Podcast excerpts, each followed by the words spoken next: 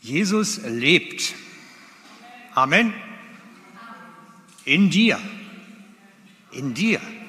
Das ist mein Punkt heute. Jesus lebt in dir. Ist vielleicht ein bisschen überraschend.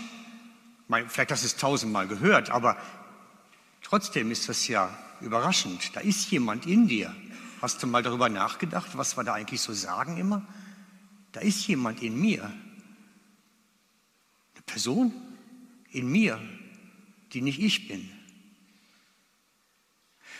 Ich hatte erst überlegt, ob man es ein bisschen psychologisch aufgreift, weil wenn ich jetzt zum Psychiater gehen würde und dem sagen würde, da lebt einer in mir, dann würde er mich einliefern wahrscheinlich.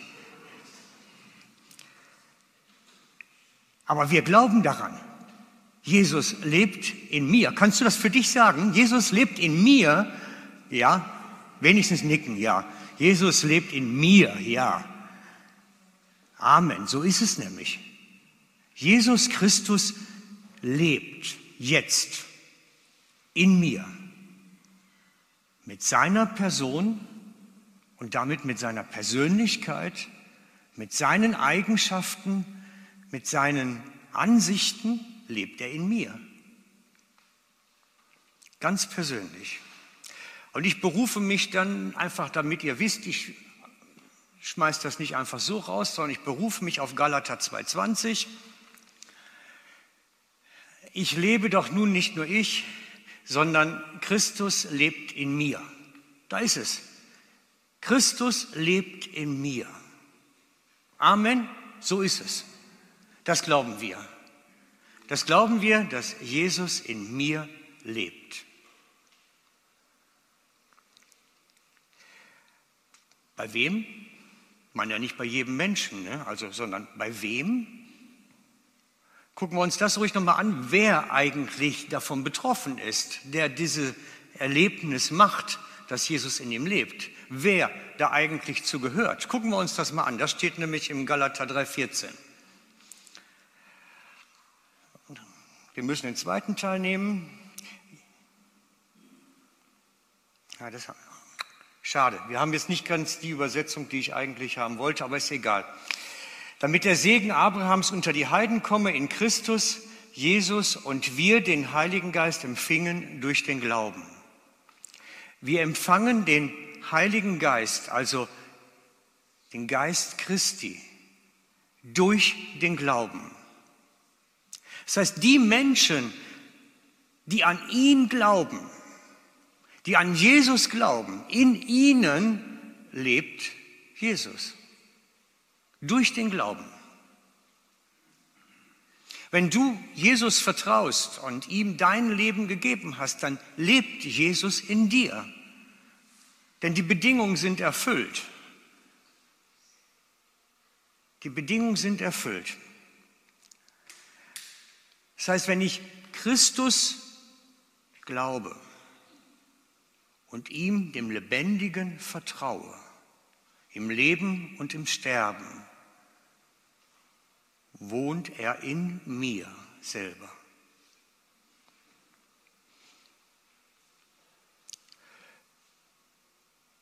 Und es kommt ein zweiter Aspekt hinzu. Gehen wir noch mal einmal zurück auf Galater 2,20, den wir eben hatten.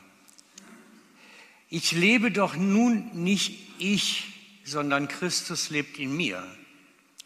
Ich lebe nun nicht ich. Meint, ich lebe nicht mehr mein altes Eigenleben. Ich lebe nicht mehr mein altes Leben, wo es nur um mich, ich, mich und wir sind die Nächsten miteinander.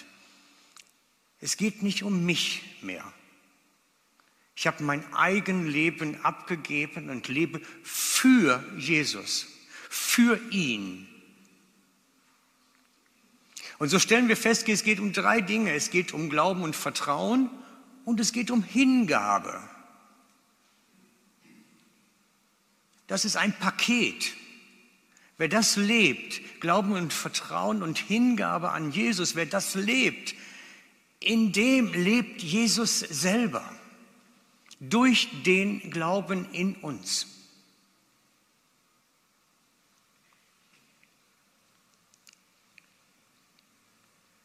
Sagst du, das habe ich noch nie so festgestellt. Ich, ich spüre da nichts in mir. Kann ja sein, dass du sagst, ich habe von diesem Jesus in mir noch nie was festgestellt. Ich weiß nicht, wo der da steckt. Ich finde ihn nicht. Möglich ist das ja. Denn diesen Jesus in uns, das ist das, was ich entdeckt habe, den gibt es in verschiedener, sagen wir mal, Füllung. So wie es eine Flasche leer gibt, gibt es auch eine Flasche voll. Und wie es eine Teilweisfüllung gibt, es auch eine ganze Füllung. Das gibt es in verschiedenen Füllungsstufen, sagen wir mal. Sag nicht ich, sagt der Galaterbrief wieder. Galater 4,19 ist das. Meine Kinder, um die ich noch einmal Geburtswehen leide, bis Christus in euch Gestalt gewinnt. Bis Christus in dir Gestalt gewinnt. Bis Christus in dir groß wird, könnte man auch sagen. Bis er Fülle einnimmt. Bis er groß genug ist und ganz ausfüllt. Das heißt, man kann den Heiligen Geist noch im Anfangsstadium in sich tragen, den Christus in dir klein haben und man kann ihn recht groß haben. Das ist möglich. Ist alles biblisch, ist alles klar. Ich sehe in euren Augen, ihr sagt alles alte Geschichte, kennen wir alles schon. Wunderbar, dann ist gut. Jesus in dir gibt es in verschiedenen Füllstufen, sagen wir dem mal. Und so kommt es natürlich, dass der eine es intensiver erlebt, der andere weniger intensiv, der einige intensivere Anteile hat und der andere weniger. Alles möglich. Je nach Entwicklung, wo man steht, wo man unterwegs ist. Das ist das, was die Gemeindepraxis zeigt, dass wir wissen, Jesus in dir kann noch am Anfang sein, kann aber schon recht entwickelt sein. Aber er ist bei allen und in allem, die Jesus vertrauen und sich ihm hingegeben haben. Er ist in allen drin. Grundsätzlich.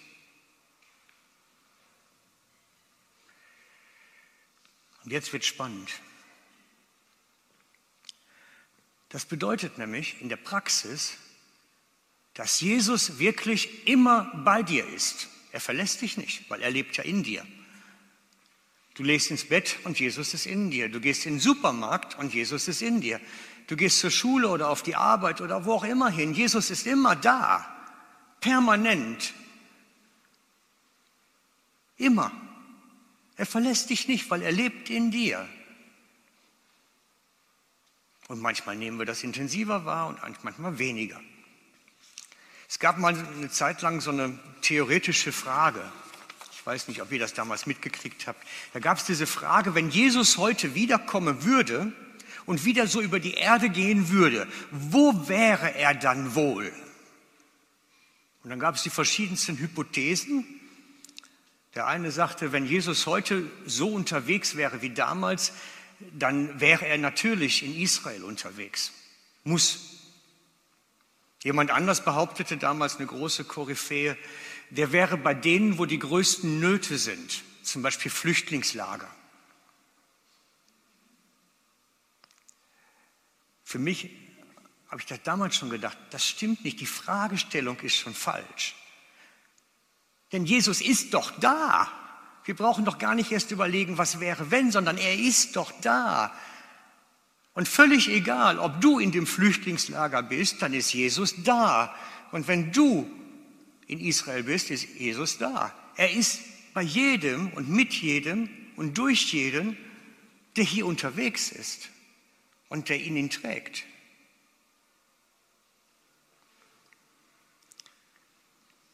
Egal, wo die Gläubigen ihren Fuß hinsetzen, Jesus ist mit ihnen. Und das ist für uns eine wichtige Erkenntnis. In den Momenten, wo wir uns einsam fühlen, wo wir denken, Herr, wo bist du? Gerade mal wieder irgendwo weg. Nein, er ist immer da. Wir sind nie allein. Völlig egal, wo wir sind und was wir machen. Er ist mit uns. Er verlässt uns nicht. Und das ist eine große Sicherheit, in der wir unterwegs sein dürfen. Das ist eine Garantie. Jesus sagt, ich bin mit euch alle Tage. Ja, natürlich, weil er ist in mir. Völlig egal, wo ich hingehe. Bis an die Enden der Welt. Er ist immer da.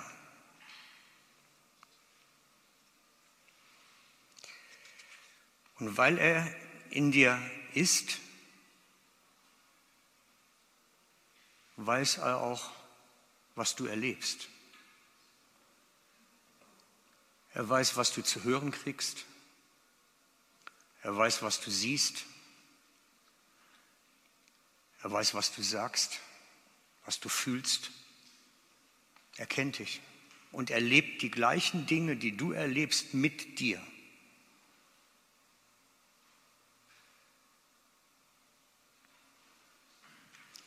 Wir brauchen Gott nicht abends unseren Tag erzählen. Das kann man zwar machen, das ist eine gute Tradition, aber er war jeden Moment dabei. Wir brauchen ihm den Tag nicht erzählen. Er hat alles miterlebt, eins zu eins.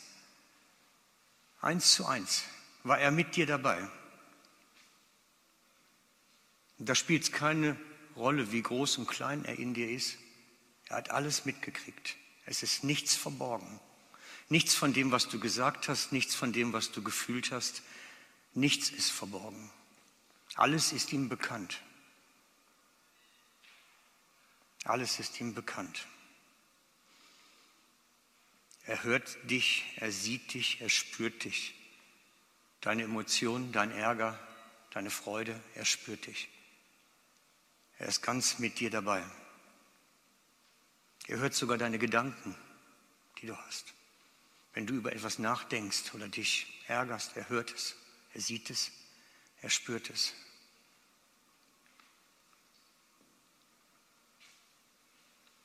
Und weil er in dir lebt,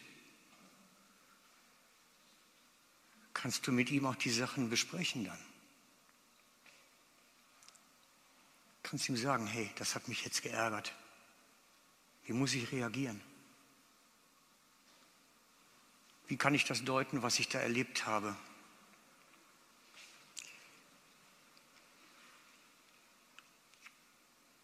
Denn das mit Jesus unterwegs sein, so nah, weil er in uns ist, das ist nicht keine einseitige Kommunikation, wo er nur wahrnimmt, sondern er teilt sich auch mit, dir mit. Er teilt seine Gedanken, seine Ansichten zu dem, was du erlebst, mit.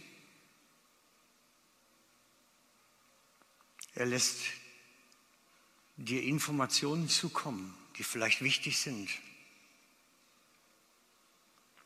Gott gibt dir immer wieder Impulse, den ganzen Tag hindurch, wenn wir sie denn aufnehmen. Wenn wir sie denn aufnehmen. Und ich habe das mal gemacht mit einem Radio, dass ich gezeigt habe, die verschiedenen Frequenzen und Senderbereiche, die es gibt. Letztlich geht es darum, dass wir, egal auf welcher Frequenz oder egal auf welchem Kanal, wissen, da redet er mit mir. Dass wir eine Vertrautheit haben da drin. Dass wir wissen, wie spricht denn der Gott in mir mit mir? Wie nehme ich das denn auf? Dass diese Vertrautheit entsteht. Und das ist ein Wunsch, den ich für jeden von euch habe, dass wir vertraut darin werden, im Wahrnehmen von dem, was Jesus in mir jetzt zu meinen Gedanken sagt, zu meinen Erlebnissen sagt, dass wir darin vertraut werden, damit wir die Dinge richtig einsortieren können.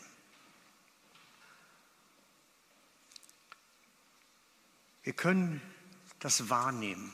Ich rede nicht immer vom, vom Hören. Ich bin nicht sicher, ob der Begriff des Jesus Hören wirklich geeignet ist, weil wirklich audiovisuell redet Gott nicht unbedingt so zu uns, selten. Das meisten Sachen sind mehr ein inneres Spüren, sind mehr eine Gewissheit zu etwas haben, ist mehr intuitiv in uns. Vielleicht auch Bilder oder Visionen. Aber ich habe es persönlich noch nicht erlebt, dass ich im Raum war und plötzlich Gott von irgendwoher zu mir redet, dass ich es akustisch mit den Ohren höre. Das ist ganz selten.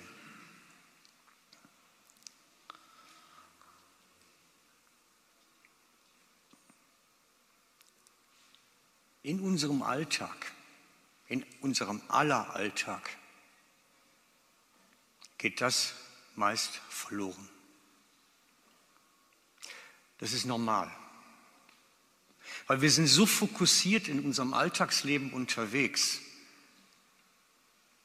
dass wir kaum etwas mitbekommen. Ich, ich mache mal ein Beispiel, ein fiktives. Wenn du in den Supermarkt gehst, in den Mikro gehst, deinen Wocheneinkauf machst und einen riesen Zettel abarbeitest, dann bist du fokussiert darauf, das irgendwie möglichst störungsfrei durchzukriegen, an alles zu denken, vielleicht sogar noch die Sonderangebote wahrzunehmen. Da ist man so fokussiert bei der Sache, dass man dann vielleicht gar nicht mitbekommt, wie Gott auf die Schulter tippt oder der Jesus in mir auf die Schulter tippt und sagt, schau doch mal die Frau da in, an dem Regal, sprich sie doch mal an, weil wir so fokussiert sind. Und das ist normal. Wir sind meistens in unserem Leben so auf die Sachen fixiert, die wir tun, dass wir die feine Stimme, die da ist, oder diese feinen Impulse, die da sind, kaum recht aufnehmen. Das ist normal. So sind wir alle.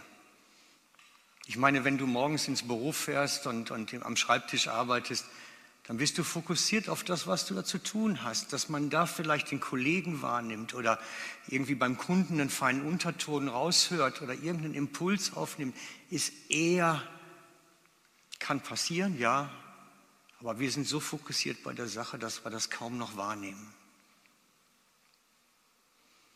Und ich denke, dass Gott den ganzen Tag hindurch so uns Impulse aber gibt, zu allem, wo wir drin stehen.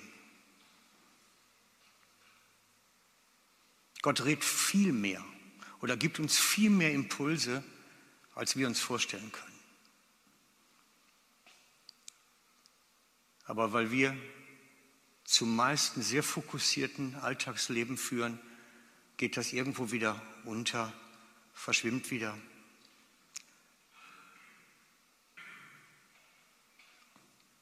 Und es liegt bei uns, dass wir wenn wir möchten, daran wachsen. Vielleicht sagst du auch, Mensch, ich will das gar nicht. Ich will gar nicht mitkriegen, wenn Gott mir da ständig in mein Leben reinredet. Ist okay. Es ist keine schöne Sache, aber ist okay. So kann man auch Christ sein leben. Aber wenn ich das mitkriegen möchte und sagen möchte, hey, ich will, mich interessiert ja schon, was Gott da eigentlich zu sagen hat oder was er mir da gibt, dann ist es natürlich eine Frage der Fokussierung.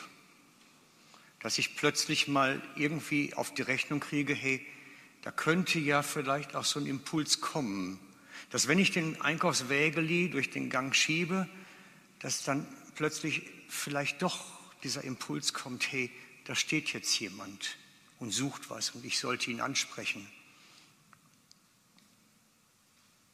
Oder, oder, oder. Ich glaube, es ist eine Frage der, bin ich bereit, meine Fokussierung darauf zu richten? Das Reden Gottes ist da. Die Frage, bin ich offen dafür? Mache ich auf dafür? Beginne ich das zu suchen, mich darauf einzulassen, Erfahrungen zu sammeln, Schritte zu gehen, bin ich bereit, mich darauf einzulassen.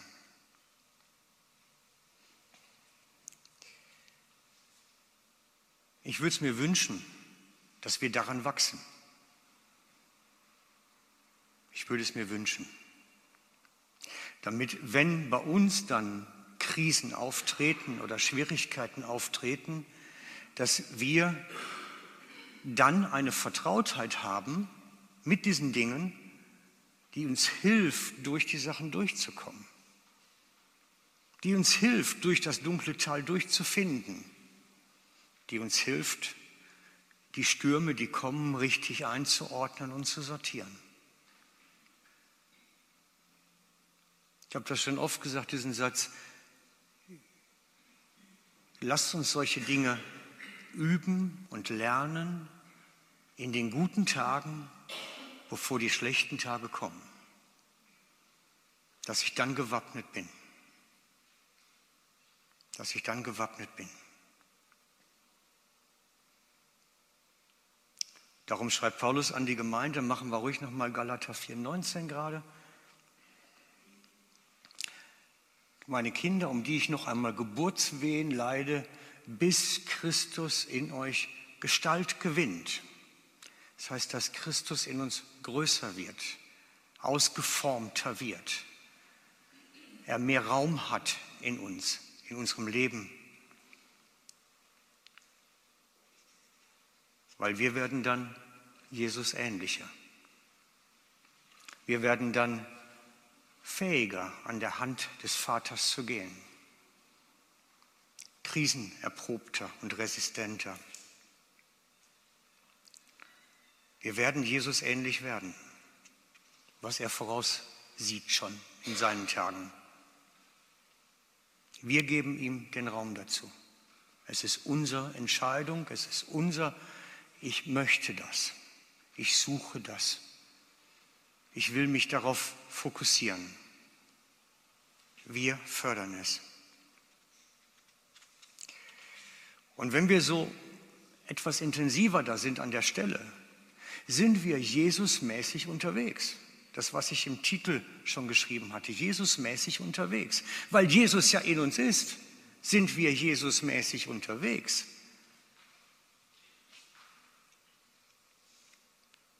Und können darin größer werden, stabiler, wachsen.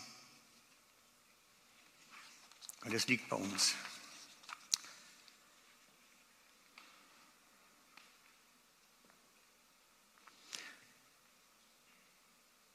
Und ich glaube, dass das von außen auch gesehen wird,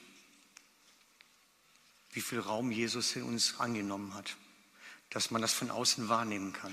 Ich glaube das wirklich, dass selbst Nichtchristen mitkriegen, wie viel Raum Jesus eigentlich in uns hat und wie Jesusmäßig wir eigentlich unterwegs sind, ist sichtbar. Da brauchen wir uns nicht für anstrengen, nichts für tun. Es spiegelt sich nachher in unserem Wesen wieder in unserem Charakter, in unserer Persönlichkeit. Da spiegelt sich das wieder. Die Umwelt um uns herum sieht sehr wohl, dass wenn ich unter Druck gerate, ob ich losrenne wie ein aufgescheuchtes Huhn oder ob ich in Jesus ruhen kann. Das nimmt jeder wahr. Oder ob wir in schwierigen Tagen Freude empfinden oder verbittert werden ist schnell sichtbar für die Menschen, die um uns sind. Ich glaube, man kann Christen abspüren, wie weit sie sind. Ich möchte euch noch ein biblisches Beispiel geben, was es heißt, Jesusmäßig unterwegs zu sein. An Jesus nämlich selber. Und ich möchte mit euch einmal in eine Geschichte hineinschauen, Ihr müsst euch das so vorstellen, dass die Auf Totenauferweckung vom Lazarus gerade gewesen ist. Und das ist wie ein Lauffeuer durchs ganze Land gegangen, durch ganz Juda gegangen. Alle haben davon gehört. Jesus, der Rabbi, hat einen Toten aus dem Tod zurückgeholt. Das ist wie ein Lauffeuer durchs Land gegangen und es war eine hohe Messias-Naherwartung zu der Zeit. Und sie haben sich alle gesagt, Mensch, das ist der zukünftige Messias, König unseres Landes. Das ist der zukünftige. Er wird Herodes vom Thron stoßen. Er wird die Römer aus dem Land jagen. Er wird unser David 2.0 zum Beispiel. Werden sie anders formuliert haben, denke ich, aber vom Gedankengang. Er wird unser Messias. Und so war ein Riesentumult, als Jesus nach Jericho kam mit seinen Jüngern. Ein Riesentumult in der Stadt, weil Jesus kommt. Das ist der, der unser neuer König wird. Der, der den Lazarus aus dem Tod geholt hat. Und da war einer dabei, einer von denen, die Jesus sehen wollten, der zu klein war. Ihr kennt die Geschichte, er kletterte lieber auf einen Baum, um etwas sehen zu können. Hast du sie drauf? Dann können, gucken wir es uns gerade an. Wir haben genug Zeit heute. Und siehe, da war ein Mann, genannt Zachäus, ein Oberzöllner, und dieser war reich.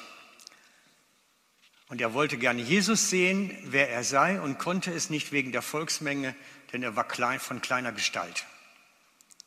Da lief er voraus, stieg auf einen Maulbeerbaum, um ihn zu sehen, denn dort sollte er vorbeikommen. Ihr seht, er steigt auf einen Baum, um gucken zu können. Wie sieht denn Jesus eigentlich aus? Wer ist das, der Mann, von dem wir überall hören? Und als Jesus an den Ort kam, blickte er auf und sah ihn und sprach zu ihm, Zachäus, steige schnell herab, denn heute muss ich bei dem Haus einkehren. Stopp jetzt mal. Das ist Jesusmäßig unterwegs sein, die Geschichte. Warum? Weil Jesus sieht den Mann auf dem Baum und weiß in dem Moment, was er tun muss. Er weiß, was er ihm sagen muss. Er weiß, was da kommt, was jetzt wichtig ist. Das war nicht einfach eine willkürliche Aktion. Überhaupt nicht.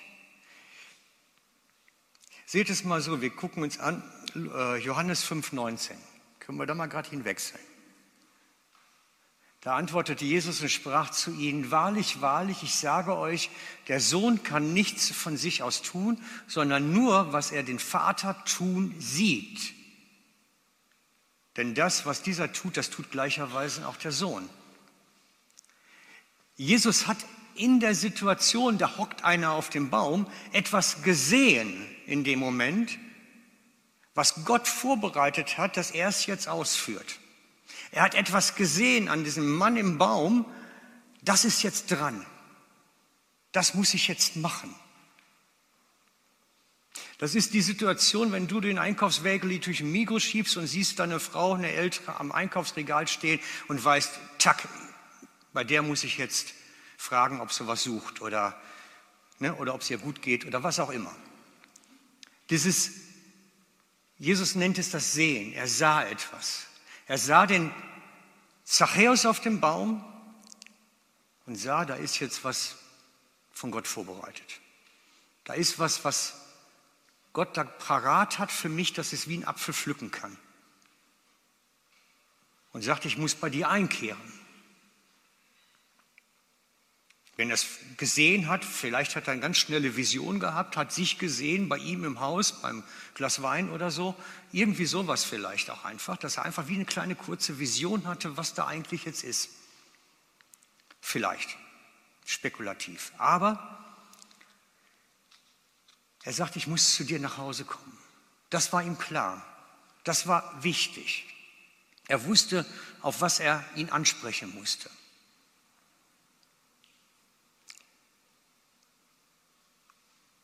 Der lädt sich selber bei Lazarus ein.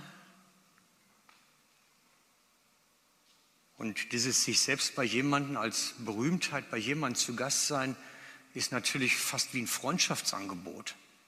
Das ist wie eine Handreichung oder wie ein französischer Kuss oder was auch immer. Also es ist, es ist wie eine, mehr als eine Nettigkeit, ganz sicher. Mehr als eine Nettigkeit. Und das war einem der schlimmsten Verbrecher in den Augen der Juden. Denn Zachäus war ein Handlanger der Römer und bereicherte die Römer und sich selber zu Lasten des Volkes. Und er ist nicht mit den eigenen Leuten gut umgegangen. Und jetzt kommt dieser Jesus, von dem alle erwarten, der wird der neue Messias, König von Israel. Das ist unser neuer Führer, der kommt und lädt sich bei einem der schlimmsten Verbrecher ein. Der ganze Ruf ist im Eimer. Hinüber. Was soll man noch von dem erwarten können?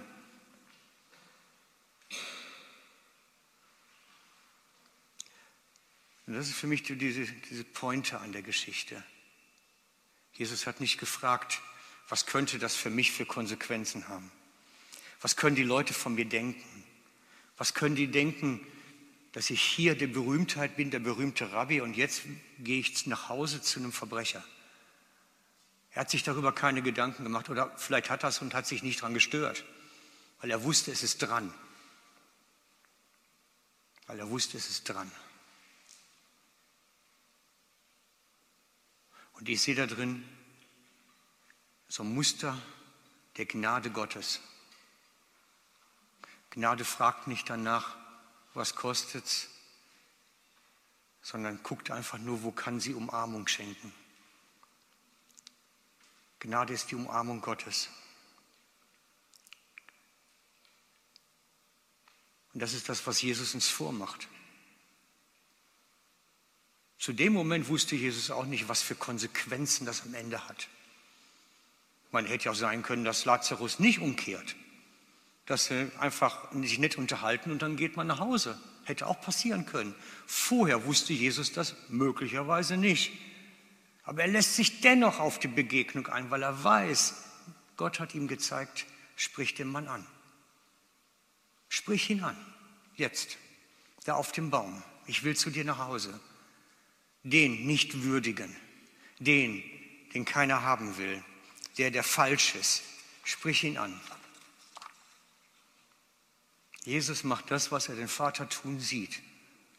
Schaut nicht nach den Konsequenzen. Und das ist Gnade. Sie nimmt den Unwerten an. Das ist Gnade. Ohne zu wissen, ob er besser wird und umkehrt oder nicht. Aber sie umarmt ihn erstmal. Und ich glaube, wenn wir Jesusmäßig unterwegs sind, wird uns das auch in solche Situationen führen, wo wir mit Menschen in Berührung kommen, die wir für unwert halten, die unten durch sind, wo wir uns fragen, ach nee, die doch nicht. Aber Gnade umarmt den Unwerten. Das ist das Muster, ohne zu wissen, ob es besser wird oder sich lohnt. Und ich glaube, das ist auch ein Wesenszug der Kirche, der Gnade. Kirche der Gnade umarmt den Unwerten, ohne zu wissen, ob es sich lohnt oder nicht.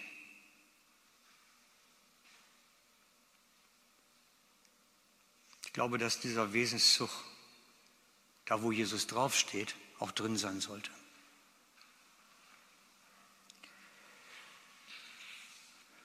Fassen wir die Botschaft noch mal ganz kurz zusammen, weil das war eine, insgesamt eine Menge Sachen drin, aber ich möchte euch den roten Faden noch mal geben. Jesus lebt heute in dir und in mir, in jedem von uns, durch den Glauben und unsere Hingabe. Jeder, der an Jesus hingegeben ist, an ihn glaubt, auf ihn vertraut, in dem lebt Jesus. Und dann gibt es verschiedene Ausprägungen, wie viel Raum gebe ich dem? Bei einigen ist es sehr intensiv, die machen schon sehr viele Erfahrungen, machen tolle Erlebnisse und bei einigen ist etwas weniger. Und das ist auch bei uns so. Und das darf auch so sein. Wir brauchen schließlich nicht nur die Profis, sondern jeder hat den Raum und die Zeit, sich zu entwickeln, die er braucht.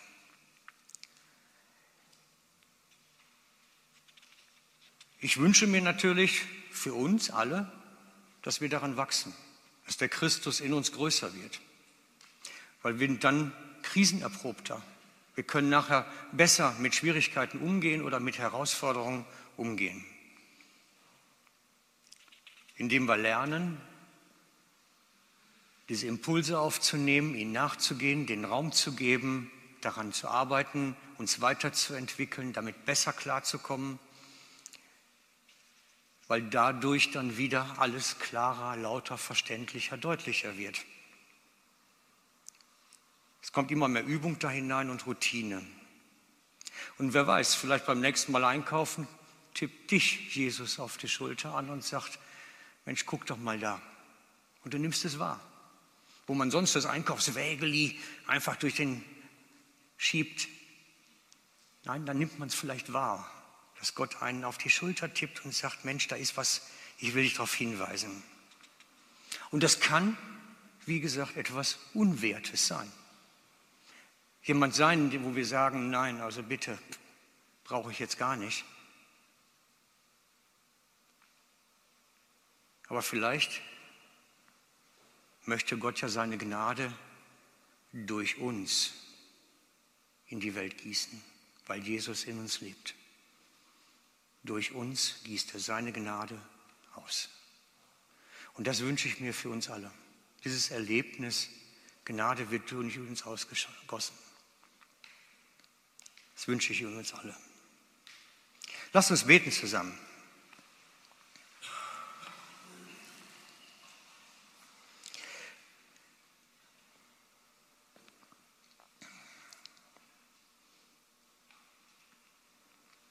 Jesus, und wir strecken uns danach aus, dass der Christus in uns größer wird. Wir strecken uns danach aus, dass dein Reden deutlicher wird, wir besser reagieren können, mehr Erfahrungen machen, eine neue Fokussierung finden. Komme du und wirke du in uns, Herr.